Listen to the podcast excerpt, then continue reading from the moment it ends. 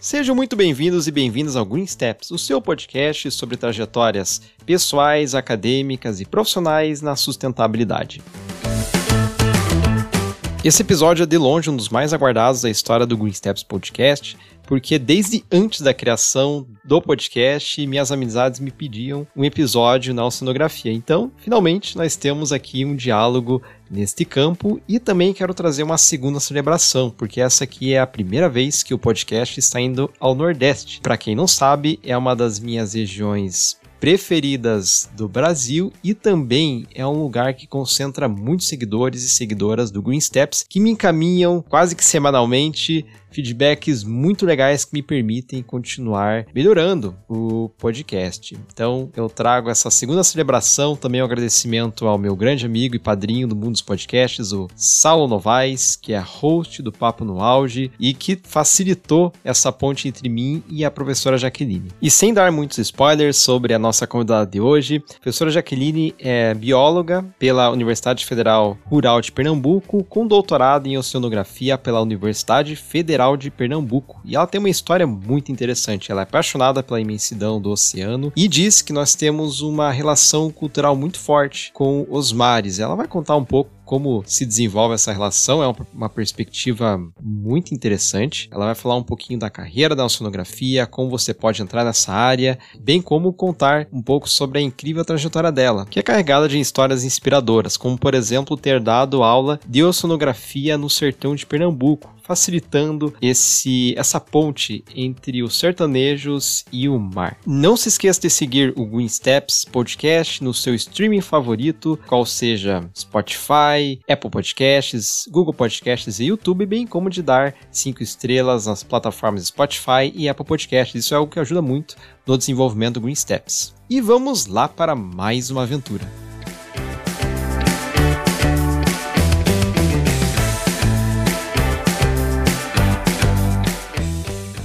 Professora Jaqueline, seja muito bem-vinda ao Steps. É uma honra a sua presença, também iniciando uma série de diálogos que tenham ambição de continuar desenvolvendo com fascinantes profissionais do Nordeste, tal como a professora. Muito obrigado. Guilherme, muito obrigada. Para mim é uma honra estar fazendo parte é, desse momento, né, no, no seu seu podcast e essa grande representar essa pessoa que está representando o Nordeste nesse momento para falar um pouco sobre a oceanografia. Então, é uma grande honra para mim. Já digo é, de antemão, caso você tenha interesse, posso indicar também alguns amigos que terão o maior prazer é, em participar né, do seu podcast. Muito obrigado, professor, esse convite. Eu, eu vou atrás desse convite. e bem, para darmos o pontapé inicial, uh, professora, no nosso diálogo, você poderia contar um pouco a sua trajetória na oceanografia, desde os tempos uh, no corpo discente até o corpo docente, que é a posição que você está hoje, quais foram os desafios que surgiram e como superou esses obstáculos? Certo, contar sobre mim é, é difícil, né? Porque a gente fica é, lembrando e acaba que essas memórias afetivas elas mexem conosco, né? Mas é bem legal porque quando eu decidi fazer a, a biologia, né, que eu sou bióloga, sou formada pela UFRPE, que é a instituição onde hoje eu leciono no curso de licenciatura em biologia. É, ela foi muito pela, pelo, um, por um professor de, de ensino médio que eu tive, o professor Hélio Viana, que despertou em mim esse desejo pela biologia. Sempre gostei, mas não aquela paixão. E com isso ingressei é, em 1999, olha o tempo, é, na UFRPE para cursar biologia e acabei é, entrando, né, na época, eu lembro que tinha uma novela da Globo, e eu, ela, eu era noveleira nessa época, que era o Clone, e falava muito sobre esse processo de clonagem, né, clonagem humana. E eu entrei com a ideia que eu gostaria de ser o professor Albieri. Então, a ideia quando eu entrei na universidade era trabalhar com genética. E como todo, todo jovem, né, imaturo, sem saber me, meio o que, que estava se, se, propondo a estudar, é, eu comecei a pagar algumas disciplinas e percebi que não era a minha vocação. Na época, rural, a UFRPE, é, ela era muito forte na parte de genética é, vegetal, né? É, tem até, até hoje tem um projeto de genoma e na instituição, e aí eu tentei, por alguns meios, é, participar um pouco, me integrar dessa rotina e dessa parte, no entanto, eu vi que não era para mim. E foi passando pelos muros da universidade que eu vi uma oferta de vaga de estágio na oceanografia, no departamento de oceanografia da UFPE, né? Que aqui em Pernambuco nós temos duas universidades federais distantes mais ou menos 8 quilômetros, que é a Universidade Federal de Pernambuco e a Universidade Federal Rural de Pernambuco, a qual eu faço parte enquanto é, docente. E aí era um estágio na área de oceanografia geológica, para estudar e trabalhar com microfósseis. A minha orientadora à época era a professora doutora Kátia Fernandes Barbosa, ela é, foi formada na Universidade Federal Fluminense e vinha para cá, né, passou num concurso aqui na UFPE e estava abrindo vagas para estagiários, a qual eu me candidatei e felizmente fiquei.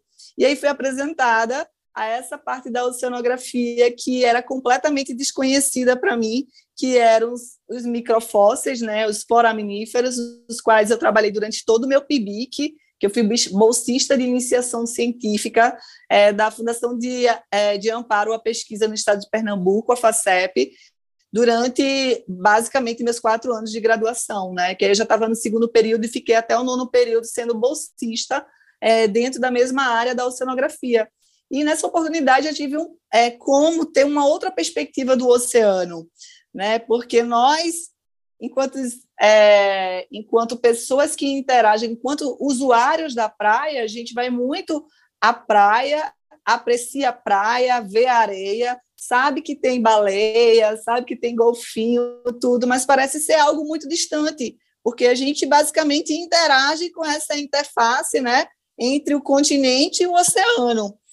Então, é, eu comecei a perceber que existiam é, uma variedade de seres, e entre esses seres existiam os protozoários, os foraminíferos, que traziam tantas respostas interessantes, e uma delas é que eles eram utilizados como indicadores é, de bacias petrolíferas, que era o foco da época da pesquisa da, da minha orientadora, a professora Kátia, e ela trouxe para cá amostras é, da bacia de Santos, da bacia de Campos, e nós, né, eu e os outros estagiários, a gente trabalhou durante muito tempo nessas amostras.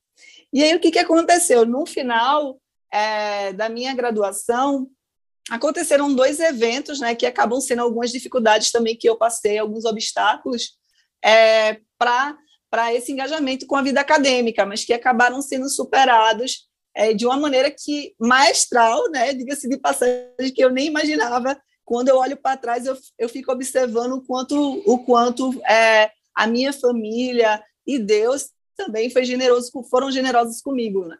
Então, é, eu acabei engravidando no final da minha graduação da minha primeira filha, Agatha. E aí você imagina, eu tinha 20 anos quando é, eu engravidei descobri que estava grávida e foi aquele rebuliço na família, vamos dizer assim.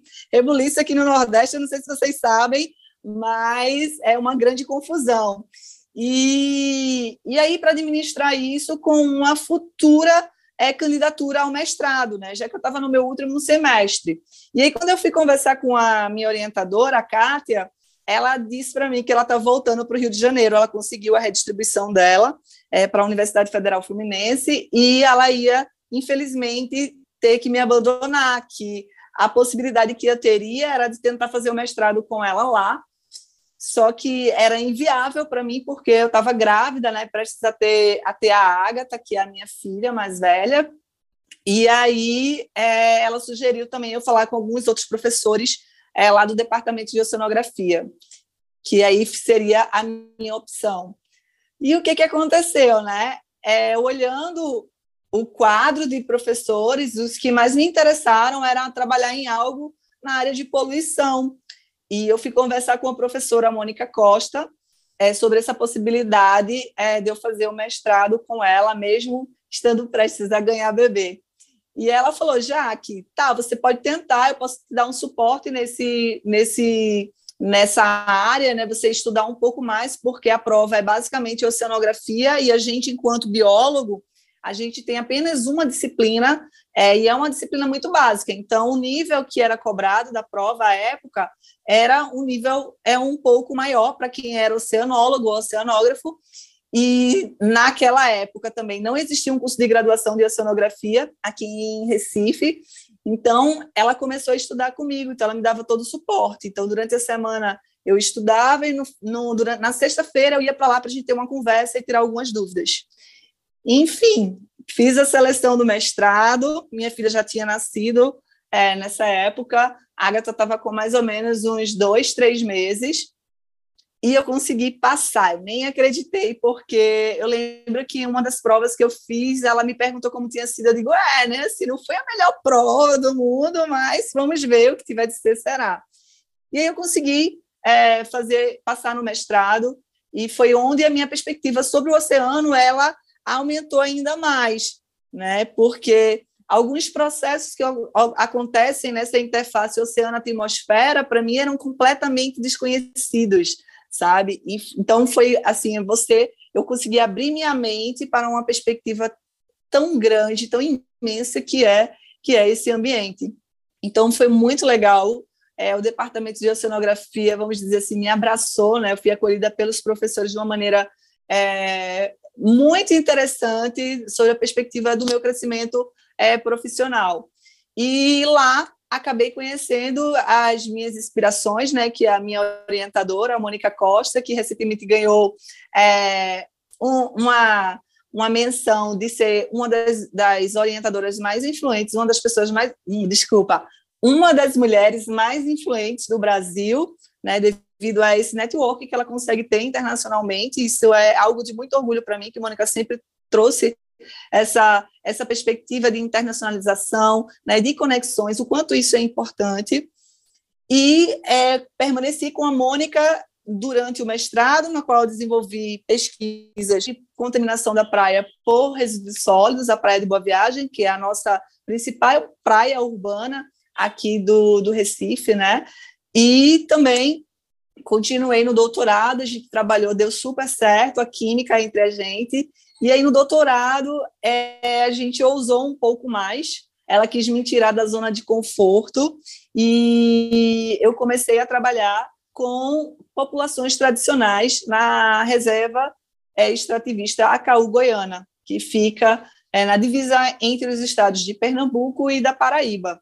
E lá eu conheci o universo né, de uma resex, de uma reserva extrativista, as comunidades tradicionais, a cultura, e conheci também o outro lado, né, que é também a pobreza de quem está por trás é, dessas comunidades tradicionais, que apesar de trazer é, essa, esse viés né, de proteção e de conservação desse ecossistema, não é tão valorizado e, inevitavelmente, acaba ficando numa numa, numa situação de vulnerabilidade, que muitas vezes é invisível a quem consome os frutos do mar, é muito invisível também é, para quem faz a pesquisa, a menos que esteja dentro ou convivendo com essas comunidades, que no caso foi foi o meu caso, onde eu tive que é, me integrar um, com a comunidade para entender qual era o funcionamento da pesca, a importância é, daquele recurso, né, e qual era toda a cadeia produtiva gerada com, com aquilo dali atrelado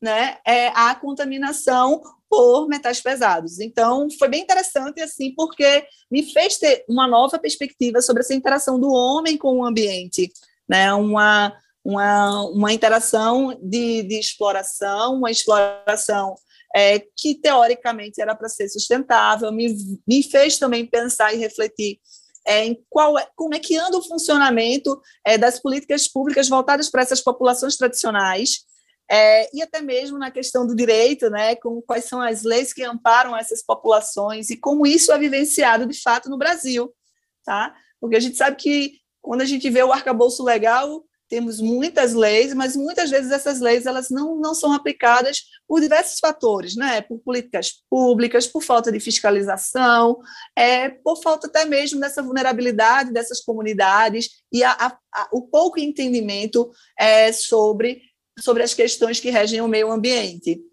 Mas foi, um, foi bem legal, é, terminei meu doutorado e nessa época foi, foi, foi a coxa, assim, o final, né? É, porque é, no, no meio do meu doutorado, eu abri um concurso aqui da Universidade Federal Rural de Pernambuco para uma unidade no sertão. Era a época de emancipação das universidades públicas no Brasil, né, o governo Lula, e ele construiu uma universidade no sertão, a 415 quilômetros é, de Recife. Esse curso era o curso de engenharia de pesca e abriu uma vaga para a oceanografia, para a área de oceanografia, com apenas mestrado. Então, não pensei duas vezes. Fui lá, tentei e consegui. Nem eu acreditei quando eu vi o meu nome lá em primeiro lugar, sabe? Eu passei assim uns 10 minutos. Eu lembro que uma amiga minha do laboratório também havia tentado, a Juliana Ivado Sul, aquela linda, né? Ela ficou, já que é você que passou. Eu disse, como assim sou eu? E, e acabou que, que, que eu passei e fui para lá. E esse daí foi um outro obstáculo na minha caminhada. E aí eu vou dizer um obstáculo porque eu não tinha noção que 415 quilômetros era chão para caramba. Né? Eu achava que era ali, o interior de Pernambuco, ah, é ali, não, mas era chão para caramba. E chegar lá, você vê é, uma, uma outra dimensão, um outro mundo, né? que é o sertão, sertão do Pajeú. E como ensinar oceanografia no sertão, né? E essa questão da oceanografia no, no, no, no sertão, eu só me dei conta quando é, eu comecei a ter uma percepção maior sobre os meus alunos, é, da sua origem, que eles eram, em sua maioria, originários né, de cidades do entorno de Serra Talhada. Então, eram cidades que, de fato, eles passavam é, por longos períodos de seca, que a referência deles de corpos d'água, muitas vezes, eram açudes né, ou barragens, né, e que, muitas vezes, esses corpos d'água eram temporários.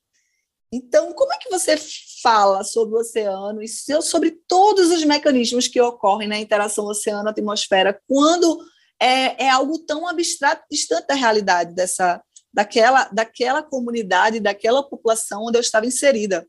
Né? Eu não conhecia a realidade do sertão. Né? Então, é, a partir do momento que eu comecei a tentar a ver a dificuldade dos meninos e entender é, algumas teorias, como, por exemplo, né, o efeito de Coriolis é, sobre esse corpo d'água, o que, que era uma ressurgência, eu comecei a pensar em como tentar tornar isso mais didático. E aí é, eu mudei a minha forma de ensinar. Isso aí foi um grande obstáculo para mim, porque quando a gente começa na universidade, é, a gente tende a tentar reproduzir o que os professores nos ensinaram. A gente tem como referência alguns professores, né? E os professores à época que eu tinha eram professores tradicionais, onde a aula era aquela aula expositiva, onde ele era o dono do saber e tudo que a gente aprendia era o que tinha basicamente teoric, teoricamente no livro, né? E mesmo que aquilo fosse abstrato, a gente tentava fazer com que aquilo se tornasse concreto, pelo menos na hora da prova, para escrever o, o que estava sendo pedido. Mas aí eu pensei, em, eu pensei em uma estratégia de fazer os alunos compreender de uma maneira mais didática. E a gente começou, eu comecei a mudar minha forma de avaliar os alunos, e essa forma de avaliação veio numa perspectiva deles trazerem algo concreto, um microcosmo, é, e reproduzir em um aquário é, alguns fenômenos que aconteciam no oceano. Então, eu trabalhava com eles a teoria e a gente tentava trabalhar em cima de aquários, né, alguns desses fenômenos. E alguns desses fenômenos era a questão da maré, que a gente conseguiu simular, né, através de um mecanismo de abertura e fechamento de água nesses, nesses, nesses, nesses aquários. É, a maré alta, a maré baixa, essa oscilação é, com, a, com a Lua, né? É, a ressurgência, a questão da formação de ondas, de tsunamis. E foi interessante porque os alunos eles começaram a compreender sobre uma nova perspectiva é, e uma dimensão mais concreta. né? E isso me deu é, a possibilidade de, naquela época, pensar num projeto que foi, assim, é, o amor da minha vida acadêmica, sempre digo isso, né? Que foi é, o projeto do Museu de Oceanografia no Sertão de Pernambuco, que era chamado, né, é, o MO WAST. E esse MO WAST, ele nasceu dessa necessidade de tentar aproximar é, as pessoas do mar, os sertanejos do mar.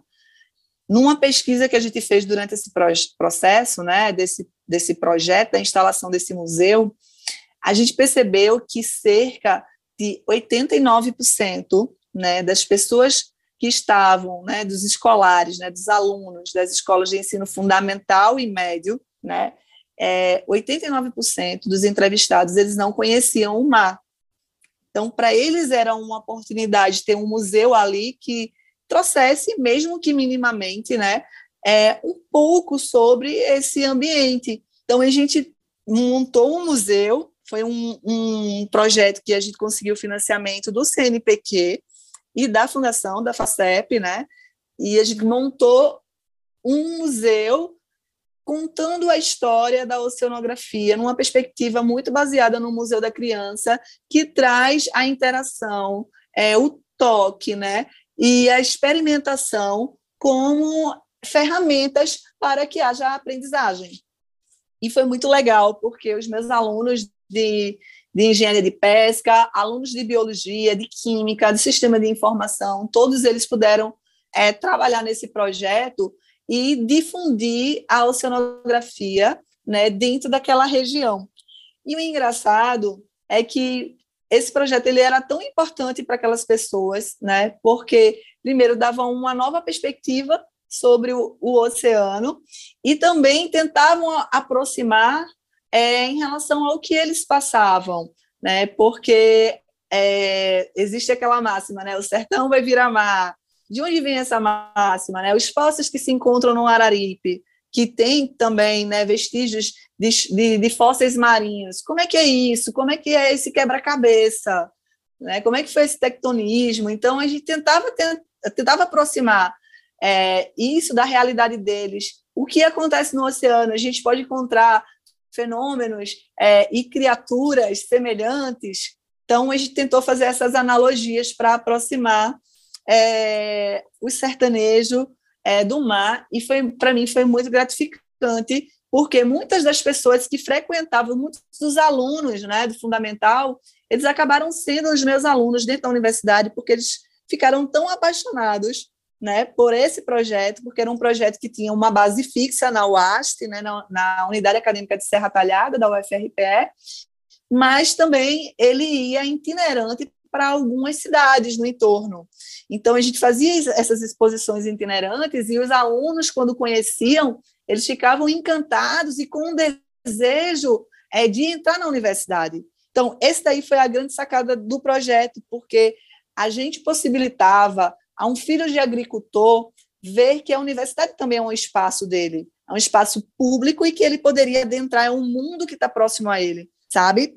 Que, às vezes, até então, é, para aquela região antes de, do processo né, de democratização da, das universidades públicas, as únicas ofertas de universidade federais, elas é, de universidades naquela região eram as particulares e essas eram muito caras para para a renda, né, per capita daquelas famílias que se encontravam muitas vezes em vulnerabilidade.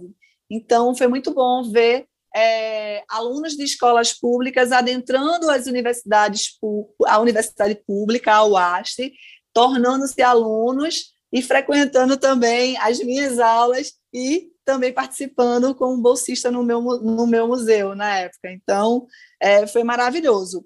E isso durou até o momento que eu fiquei em Serra Talhada, eu consegui a minha redistribuição para Recife é, em 2015, e em 2015, é, eu vim fazer um pós-doutorado aqui, é, com a professora Mônica também, e que eu trabalhei com a questão das correntes de retorno e a distribuição desses usuários em relação a essas correntes de retorno, E foi interessante porque acabou que, com a finalização do meu pós-doutorado, eu recebi um convite para trabalhar na gestão da universidade, da UFRPE. E eu acabei passando, né, é, aceitei o convite para trabalhar como coordenadora geral dos cursos de graduação aqui na UFRPE, no campus de Dois Irmãos, e fui incorporada ao departamento de biologia, onde estou até hoje. Eu gosto de fazer essa primeira pergunta sobre a trajetória da pessoa convidada, porque sempre passa um filme não só na minha cabeça, mas também de muitas pessoas que escutam Green Steps as quais sempre dizem: Puxa, Luiz, esta primeira parte é legal porque você vê a riqueza de possibilidades que existe em uma atuação e também humaniza a trajetória. As redes sociais, às vezes, vendem um pouco que os caminhos sempre são floreados, em que tudo é fácil e simples, porém, sempre existem muitos desafios. E a professora colocou muitos pontos interessantes sobre o museu, uh, o fato de ter, ter ido ao sertão da iniciação científica e inclusive, a minha próxima pergunta será neste contexto de iniciação científica. É assim, professora, eu pessoalmente também fiz o PIBIC, né, a sigla de Programa de Iniciação Científica. E eu sempre encorajo as pessoas que estão pensando em um mestrado e até mesmo aquelas que não têm esse plano, é, porque eu acredito que, indo ao mestrado ou não, a iniciação científica vai ensinar a pessoa a escrever um artigo, apresentar um congresso, Uh, e todas essas, essas tarefas, por assim dizer, elas melhoram skills né, de escrita, técnica de você é, fazer um mapeamento de dados, uh, de falar em público, e são habilidades que você vai usar no mercado de trabalho, sem ser necessariamente da academia. Puxando a questão da iniciação científica, foi ali que a professora decidiu que seria docente pesquisadora ou foi somente um gatilho para um longo processo? E como foi que decidiu agora vou ser professora e pesquisadora em oceanografia? Tá, pesquisadora eu sempre quis ser, né? Quando eu defini que eu seria é, faria o vestibular, prestaria o vestibular para biologia, eu decidi que eu queria ser pesquisadora. E aí a, a iniciação científica era o caminho para eu poder atingir é, esse objetivo. Então, dentro da instituição, é, nós somos acolhidos por alguns é, outros estudantes que nos deram essa orientação, e até mesmo a minha orientadora né, de IPB, que é a professora é, Kátia Barbosa, ela já deixou isso é, como um alinhamento entre a gente, né, já que nós estávamos ali, eu e, e mais outros dois colegas da minha sala, o André e o David, é, como estávamos ali fazendo estágio, trabalhando com pesquisa, ela apresentou um novo mundo para a gente que às vezes não é ensinado dentro da sala de aula, né? O programa de iniciação científica é um programa de formação, como você mesmo pontuou, importantíssimo é, para o desenvolvimento do aluno, porque além de trabalhar essas habilidades, né, da, da escrita científica como toda, eu acho que ele trabalha algo muito importante também, que é a autoconfiança, né? Porque você começa a se sentir, é, vamos dizer, confiante em apresentar seus dados, pertencente àquele trabalho. É, acho que também desenvolve é, no aluno a, auto, a autocrítica e a crítica sobre o trabalho do outro. A autocrítica, porque quando você começa a se apropriar da leitura científica, você é, começa a perceber as possibilidades é, em que você pode aplicar ou se aplicar em pesquisas. E a autocrítica, porque você começa a comparar o seu trabalho com outro e ver também o que, que poderia ser melhorado. E isso é importante. Foi na iniciação científica, né, eu já, já percebi que também é, lhe desperta para o interesse de internacionalização e abre essa porta, né, porque os contatos que você tem com os artigos científicos, principalmente os artigos internacionais, é, vislumbra essa possibilidade de, de um intercâmbio, dessa troca é, com pesquisadores de outros é, lugares, e isso é muito importante nesse processo formativo do, do estudante, independente se ele vai seguir a, a carreira acadêmica ou não. Então, você acaba sendo empurrado a, por exemplo, se aprofundar mais em, em línguas, no estudo de línguas, em se apropriar de softwares, que também é algo que é requerido, né? Essa alfabetização tecnológica. não só na academia, mas fora dela, principalmente depois da pandemia. Então, eu acho que é um programa é, super necessário de ser é, vivenciado na universidade se você quer ser pesquisador. E é engraçado que, é, como eu ampliei um pouco, né, eu tenho 13 anos de docência no ensino superior, e nesses 13 anos eu vejo que quanto mais o aluno se envolve, mais habilidades ele desenvolve dentro da universidade. Então, eu sempre incentivo os alunos a fazerem parte, seja do programa de iniciação científica, né, do PIBIC, seja do PIBID, iniciação à docência, porque é interessante você trabalhar a sua oralidade, a sua didática, né? Porque não é todo mundo, todo mundo acha que todo mundo pode ser professor, mas nem todo mundo ensina com a didática necessária para que o outro compreenda. Né? Não é porque você é um bom pesquisador que você vai ser um bom professor. Né? Então, a iniciação à docência, é o PET, que é o Programa de Educação Tutorial, que é um programa do Ministério da Educação, que é fantástico, que traz a tríade, né, o ensino, a pesquisa e a extensão, no processo de formação do aluno. Eu acho que é um dos programas mais completos que eu vejo é, dentro é, de instituições né, federais e não federais, que tem algumas que também são foram contempladas com, com esse programa, e informação também política dos alunos, porque existe uma organização entre os petianos que é fantástica, sabe? E quem vivencia esses programas, com certeza eles têm um diferencial dentro da sua formação. Então, eu sempre incentivo a todos e todas que querem ter um diferencial, né, uma inserção no mercado de trabalho que vá vivenciar a universidade como deve ser feita. Aproveita que mamãe e papai que pagam as contas e vai lá vivenciar a universidade sob todos os aspectos que ela pode oferecer uma empresa júnior, que também é importante, já que a gente vê um momento de muito empreendedorismo, e essa empresa júnior ela pode te dar né, um know-how, um diferencial é, para essas é, investidas futuras, né, é, dentro dessa perspectiva, o PIBIC, PIBID e tantos outros que forem é, ofertados dentro da universidade. E se a professora tiver um link do projeto, seria uma honra colocar na descrição do episódio para que mais pessoas pelo país e pelo mundo, né? O Green Steps ele tem é, seguidores, seguidoras, todas as partes do mundo, conheçam esta incrível iniciativa no Nordeste. E junto deste questionamento do link, quais pesquisas a professora está realizando atualmente? Ok. Então vamos lá, Luiz. É, o museu, quando eu fui é, redistribuída aqui para Recife, estava trabalhando na Pró-Reitoria de Ensino, ele ficou com suas atividades paralisadas, então não teve atividade, e ele agora ele está retomando é, com as atividades, eu estou nessa organização do acervo, eu consegui trazer o acervo aqui para Recife, eu estou organizando o acervo é, para começar as atividades novamente, né, de divulgação e popularização é, da ciência da oceanografia como pano de fundo. E é interessante que calhou, né, o, o, o universo conspira com um momento muito propício à difusão é, da ciência oceânica, né, da oceanografia, porque no final de 2017, a Organização das Nações Unidas declarou que 2000, de 2021 a 2030 seria realizada a década da ciência oceânica para o desenvolvimento é, sustentável, né? Então a gente está na década do oceano e essa essa iniciativa ela tem como objetivo é, conscientizar a população em relação à importância é, dos oceanos, a fim de mobilizar né, a sociedade civil como todos, os diferentes atores sociais que interagem com esses ambientes e que também usufruem dos serviços desses ambientes para é, melhorar a saúde e torná-lo mais sustentável, é, qualquer tipo de interação que se tenha.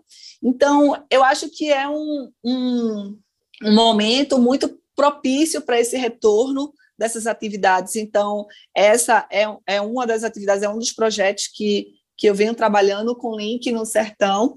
É, o segundo projeto é, eu trabalho com poluição, como eu falei anteriormente, então estou desenvolvendo trabalhos com poluentes emergentes, no, no caso o microplástico e também a bituca de cigarro, né, que são dois poluentes que cada vez mais está é, tá se aumentando é, pesquisas em torno desses dois poluentes, que até então eram um pouco, é, não vou dizer que eles eram invisíveis, porque sempre havia uma expressiva consideração desde a década de 80, se a gente for dar uma olhada, a gente sempre via o relato dos pesquisadores que trabalham com poluição marinha sobre a grande quantidade é, de bitucas de cigarros em ações como Clean Up Day, como também de fragmentos plásticos. Né? No entanto, só depois daquela, daquele registro da, das ilhas de plásticos no Pacífico foi que houve uma maior, é, vamos dizer assim, uma um boom em relação é, à popularização desses resultados e à própria preocupação é, da população humana sobre é, esses poluentes. Tá? Então, eu estou com duas alunas de mestrado que trabalham com, com os microplásticos e uma aluna que está trabalhando é, com as bitucas de cigarro. Poluição é, é, um tópico é um tópico bem complicado e poluição marítima nós estamos falando também de espécies marítimas que estão na beira da extinção. É, no sudeste e no sul temos regiões portuárias que eu tenho colegas que atuam com consultorias ambientais nessas regiões e é sempre os debates sempre são muito complexos. No Nordeste, em 2019, nós tivemos um problema de um desastre. E bem, mas temos também as alegrias nessa atuação, professora. É, você comentou das comunidades tradicionais em pesquisar e conhecer uma realidade diversa da sua. Olhando para os pontos incríveis e os complexos, e aqui faço minha pergunta: quais são as alegrias e as dores de ser professora e pesquisadora no campo da oceanografia? O que gosta e o que é difícil nessas carreiras? Esse difícil, né, fazendo uma nota de rodapé, você pode até gostar, mas é um aspecto complicado da sua carreira. Eu amo o que eu faço, tá? Eu vou frisar isso porque é importante é, dizer que se você amar o que você faz, você vai ter sucesso. E eu gostaria de introduzir a concepção de sucesso não com sucesso financeiro, que muitas vezes é vendido dentro de uma, de uma sociedade capitalista. Né? Eu não estou falando do ter coisas, estou falando em ser coisas, ser feliz. E essa felicidade eu tenho em trabalhar no que eu trabalho, tanto como professora como como pesquisadora.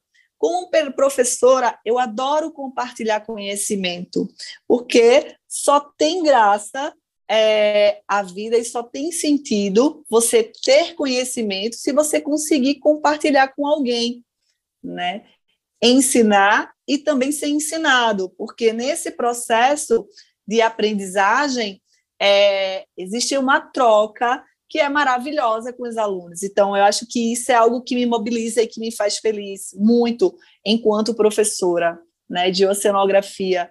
É, e também enquanto professora de outras disciplinas, né, que atualmente eu atuo muito na área de ensino de biologia, e essa troca ela é importantíssima para você ressignificar algumas coisas não só para o seu aluno no ambiente formal, que é a universidade, mas também para essas populações tradicionais que trazem seu conhecimento prévio é, de toda uma vida do empirismo, da observação. E aí, quando você insere dentro desse contexto né, a ciência, é como se você tivesse é, tirando uma venda dos olhos daquela pessoa, sabe? Então, eu acho que essa é a grande alegria que eu tenho enquanto professora, é poder proporcionar essa troca com os meus alunos e, enquanto pesquisadora, é estar aberta ao olhar do outro sobre o meu objeto de estudo e poder também apresentar ao outro é, a minha perspectiva. Essa troca ela é muito importante, tanto para mim quanto para as pessoas com as quais eu vou estar é, interagindo nesse processo da pesquisa científica e do processo de ensinagem, de ensino e aprendizagem.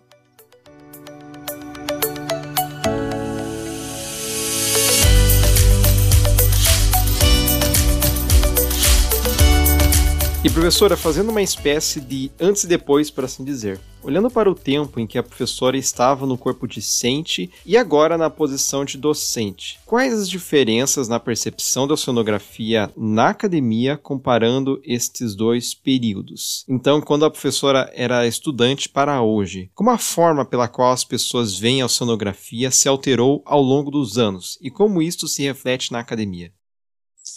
Perfeito. Então, enquanto eu era discente, eu vou falar algo que está limitado, vai estar limitado aqui a, a ao meu estado, à minha cidade, né? É, estudar oceanografia aqui a nível de graduação, ela não ocorria porque não existia curso de graduação aqui na, nas universidades de Pernambuco.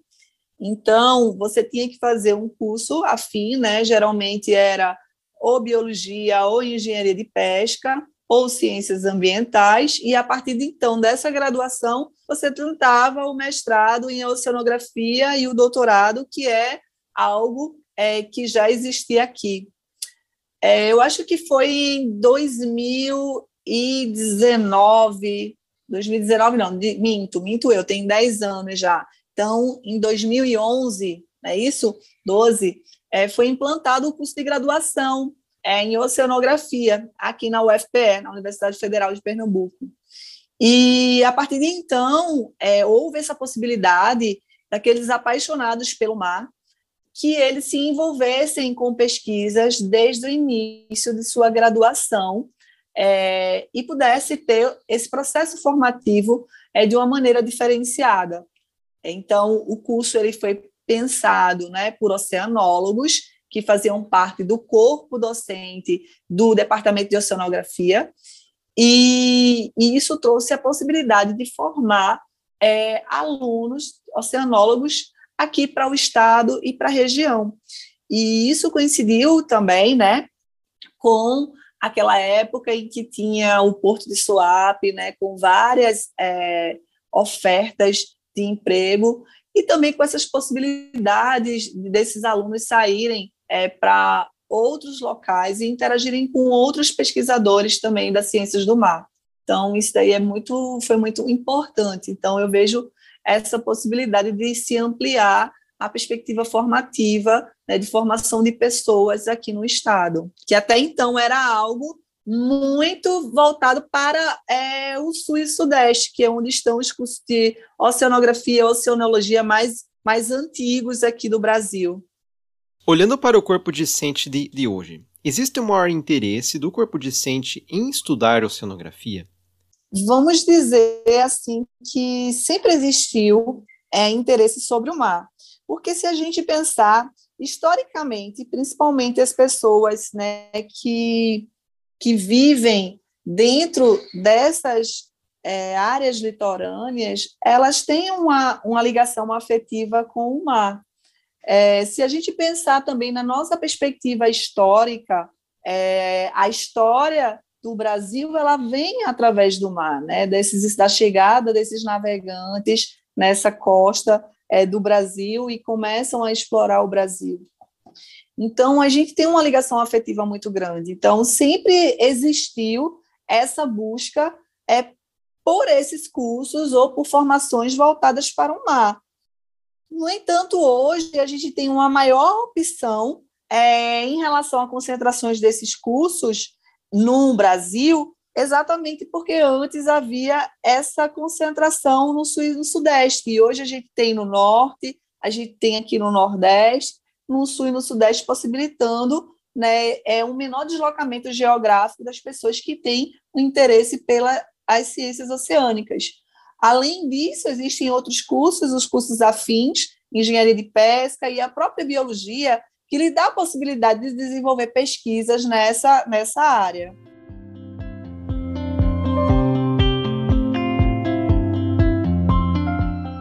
Que a professora espera do seu atual corpo discente quando os seus e as suas estudantes estiverem ocupando cargos na docência em universidades pelo Brasil e pelo mundo? Então, Luiz, essa é uma pergunta muito, muito legal de você me fazer. É, hoje eu já tenho alunos que estão é, como professores em institutos federais, e também em universidades públicas e particulares no Brasil.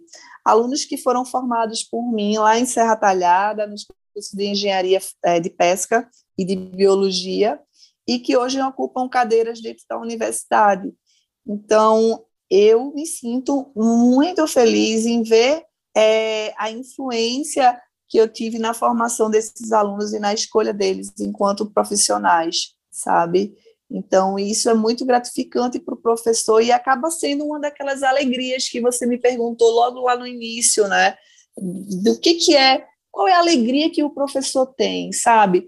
É, quando a gente é professor universitário e trabalha com pesquisa, a gente desenvolve uma ligação com esses alunos, né, de os estagiários, é, alunos extensionistas, qualquer aluno que adentra dentro do recinto e começa a conviver com você, é, eles passam a ser integrar né, parte da sua vida.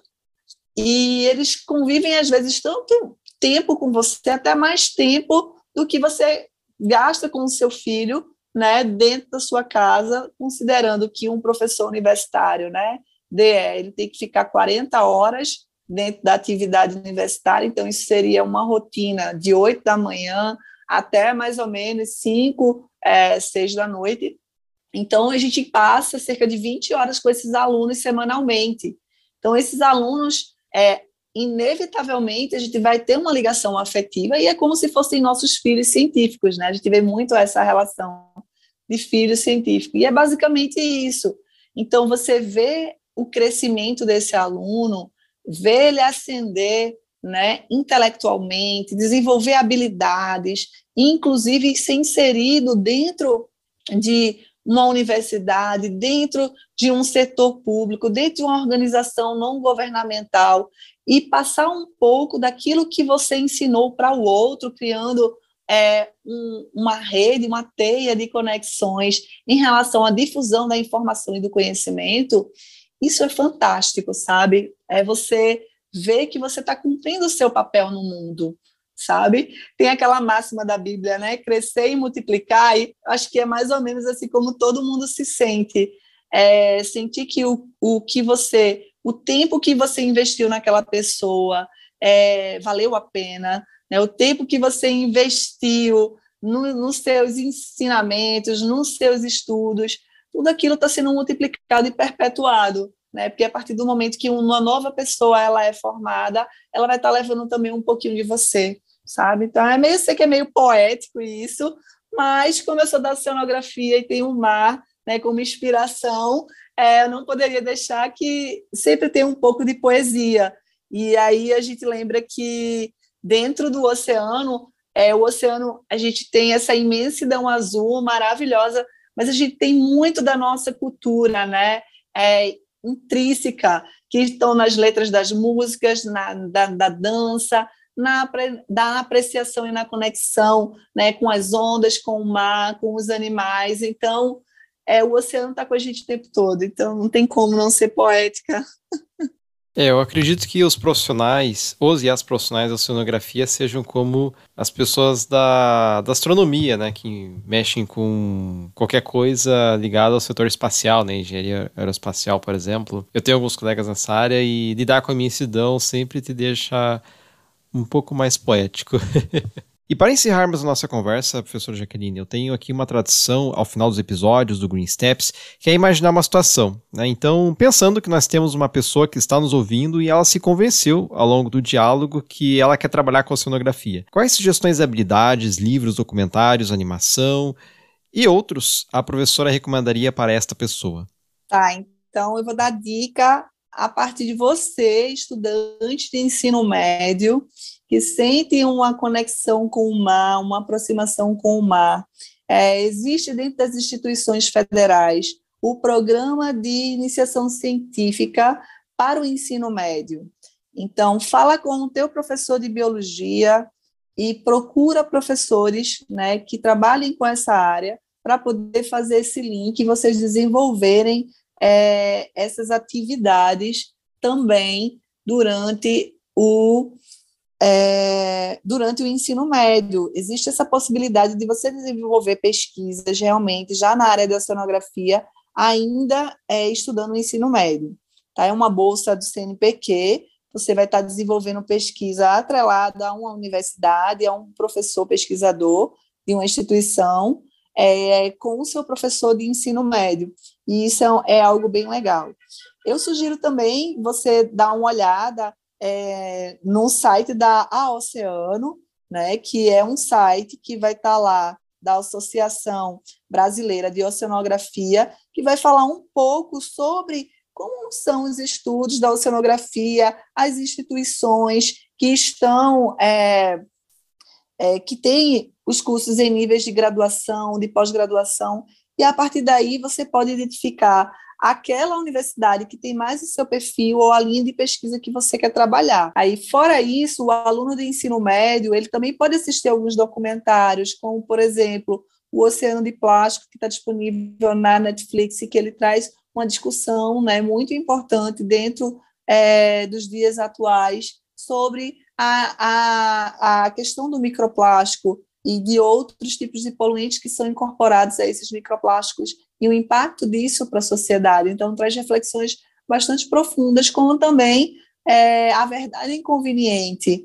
Né? O filme A Verdade Inconveniente é outro, é um filme mais antigo, mas que ele traz algumas reflexões também sobre as mudanças e a interação do homem no planeta e o sistema oceano-atmosfera.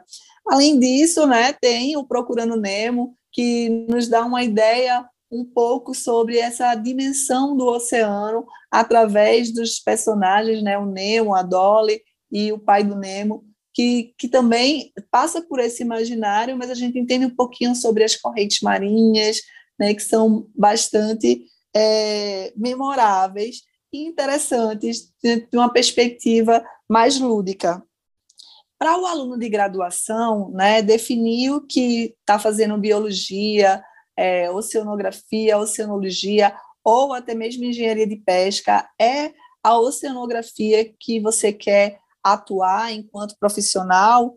Então, procura os professores que vão estar no teu departamento ou em outros departamentos, ou seja, no seu curso ou em outros cursos, que trabalhem com pesquisa em alguma área que você tem, tenha interesse, né? Porque a oceanografia ela é muito vasta, você pode trabalhar com ela desde o aspecto, ah, eu quero estudar é, os grãozinhos de areia da praia, né, até a baleia jubarte. Então, procura é, quais professores eles se assemelham àquilo que você se identifica e vai vivenciar isso é, vivencia um de cada vez, uma área de cada vez, para que você possa ter certeza com que você quer atuar.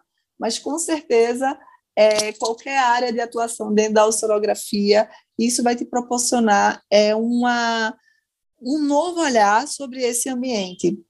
E é importante também que você, a partir do momento dessa definição, você comece a se envolver é, em projetos, em pesquisas, seja ele projetos é, de extensão, projetos de pesquisa, projetos de ensino, que a oceanografia ela também te dá essa perspectiva de poder é, trabalhar sobre essas vertentes, né, através de uma monitoria, através de uma atividade de educação ambiental, é, também, né, é, e é basicamente isso que eu daria, estudar inglês, Gente, estudar inglês, estudem inglês. Sei que muitos de vocês vêm estudando desde o ensino médio, antes disso, alguns nem tanto, mas você saber uma segunda língua ela é essencial. Então, estudar inglês também é uma outra para poder ter acesso a esses artigos e periódicos que são essenciais para um maior aprofundamento dentro da área.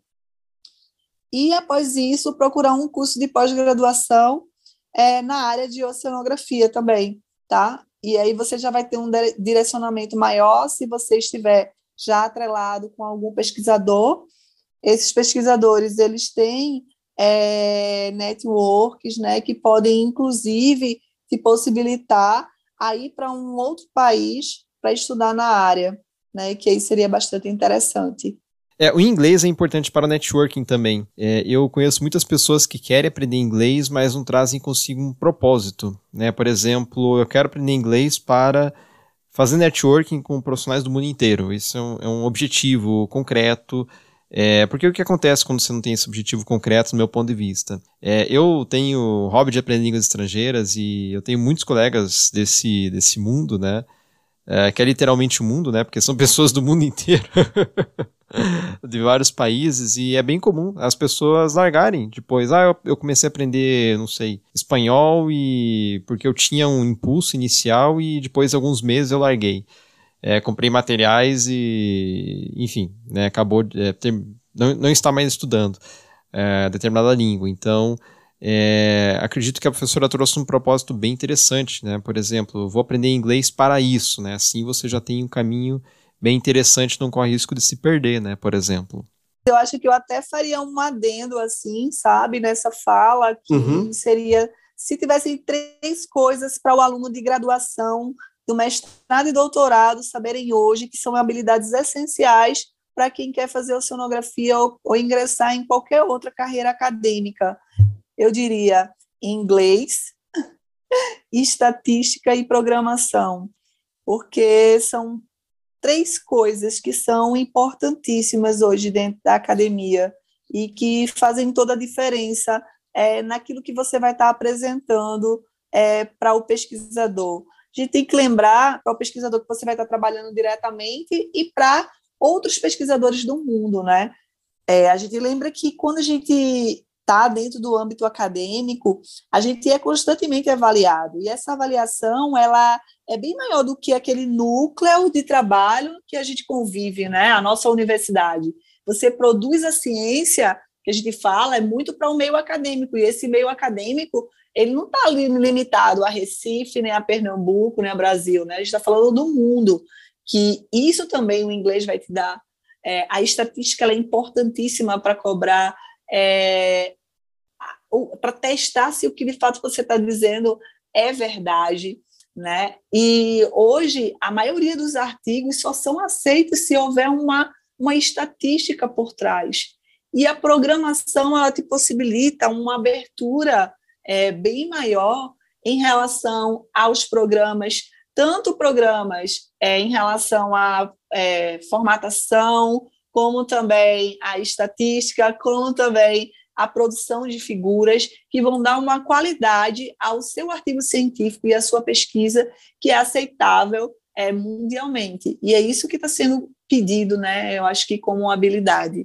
Então, eu acho que é meio que uma reflexão assim do que, que se poderia estar tá se cobrando dentro desses alunos e quanto é, mais escadas você galgar, né? Quanto mais níveis você fizer, um mestrado, doutorado, pós-doutorado, mas isso vai estar sendo cobrado sob uma outra perspectiva. E é por isso que é importante você dominar essas, essas competências que, para mim, são, são essenciais serem desenvolvidas ao longo desse processo formativo do aluno. É, eu assino embaixo, porque no campo do direito eu, eu pesquiso desastres e assim, eu quando você tem um desastre, você tem o, vários dados, né? Eu acredito que eles são muito aparentes no momento antes do desastre e depois também. Por exemplo, dados socioeconômicos de uma região uh, X. Como é que você vai descobrir que a região X é propensa a um desastre?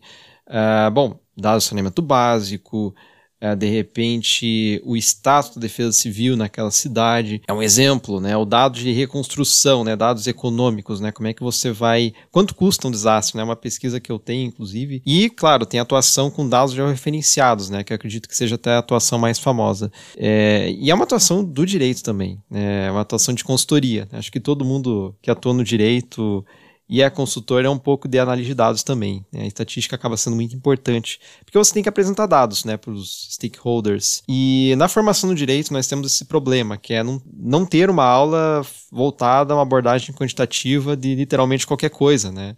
É, nós não temos uma aula de estatística, por exemplo. É, isso é bem grave porque você acaba criando um, um buraco na, na, formação do direito. Né? Isso aqui não é exclusividade de uma universidade, em uma região. Não, isso aqui é, é um problema, eu identifico como problema, pelo menos, né? Existe em todo o país. É, e é engraçado, Luiz, porque se a gente vê, assim, no processo formativo da gente, ainda quanto aluno do ensino fundamental e do ensino médio, é, a questão da matemática em si, ela acaba sendo uma barreira muito grande para o entendimento da gente enquanto estatística, porque eu acho que falta essa formação e essa desmistificação em relação aos números e à matemática. Né? E aí eu falo no processo formativo dos alunos de ensino fundamental e médio no mundo, no mundo não, no Brasil todo, né? seja em escola pública ou escola particular, porque parece que culturalmente a gente é ensinado a não gostar de matemática. Né? Então, isso fica também uma reflexão para tentar desmistificar isso para os alunos, exatamente para dar a importância à matemática que ela tem, porque às vezes você vai para a área de humanas, escolhe humanas, ah não, porque eu não sou bom em matemática, mas a matemática ela está em tudo. É como você falou, você precisa da matemática quando você vai comprar qualquer coisa, quando você vai fazer qualquer coisa, você precisa calcular dimensões, você precisa calcular valores, né? Você vai precisar de números. Então, se a gente pudesse é, meio que quebrar essa cultura, né, que eu sei que isso é um, é um problema dentro do processo é, de formação também de professores é, para o ensino de matemática, mas é algo que é importante é, ser frisado e ser frisado também culturalmente entre os nossos alunos, de muitas vezes é, valorizar essas disciplinas e tentar extrair porque a gente vê os alunos no ciclo básico, seja nos cursos é, de engenharia de pesca, de biologia, ou até mesmo de oceanologia, onde nessas grades, é, obrigatoriamente, eles têm que pagar cálculo, é, às vezes eles não têm o um entendimento da aplicação daquele cálculo dentro do contexto é, acadêmico, dentro do contexto profissional. Né? E isso pode ser por falta é, de formação do professor para é, contextualizar na hora da apresentação dessa, dessa disciplina para os alunos, mas também pode ser da falta de maturidade do aluno em entender a importância disso e pelos traumas também adquiridos dentro né, desse processo é, de, de sua formação anterior, sabe? Então, a gente vê muitas reprovações né, e muita retenção dos alunos é, nessas áreas de cálculo, né, que demonstra um pouco desse histórico em relação a, a uma cultura de aversão à matemática, às exatas, mas que ela é importantíssima, porque hoje, né, no mundo todo, a galera Eita, desculpa a informalidade, mas a galera científica ela vai querer a estatística para comprovar a sua pesquisa que está dentro de um N, que realmente ela, ele corresponde é, àquilo que é esperado e pode ser expresso para uma comunidade, para uma população,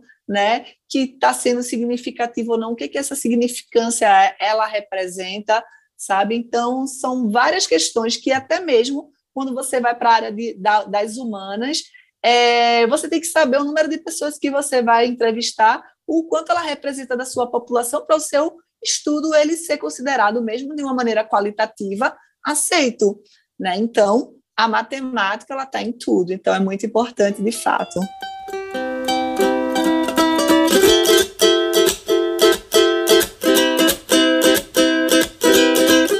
Professora Jaqueline, eu agradeço muito por participar e parabenizo sua trajetória. Eu espero que mais pessoas possam olhar o mar como uma usina de, de inspiração. Muito grato pela sua presença. Eu que agradeço, Luiz, pela participação e novamente me coloco à disposição para voltar aqui ou para trazer a mim, indicar amigos e com certeza todos terão mai o maior prazer em participar desse momento aqui com você, desse bate-papo tão legal, tá? E difundir um pouco, né, da oceanografia e das pesquisas aqui do Nordeste. Muito obrigado pela oportunidade.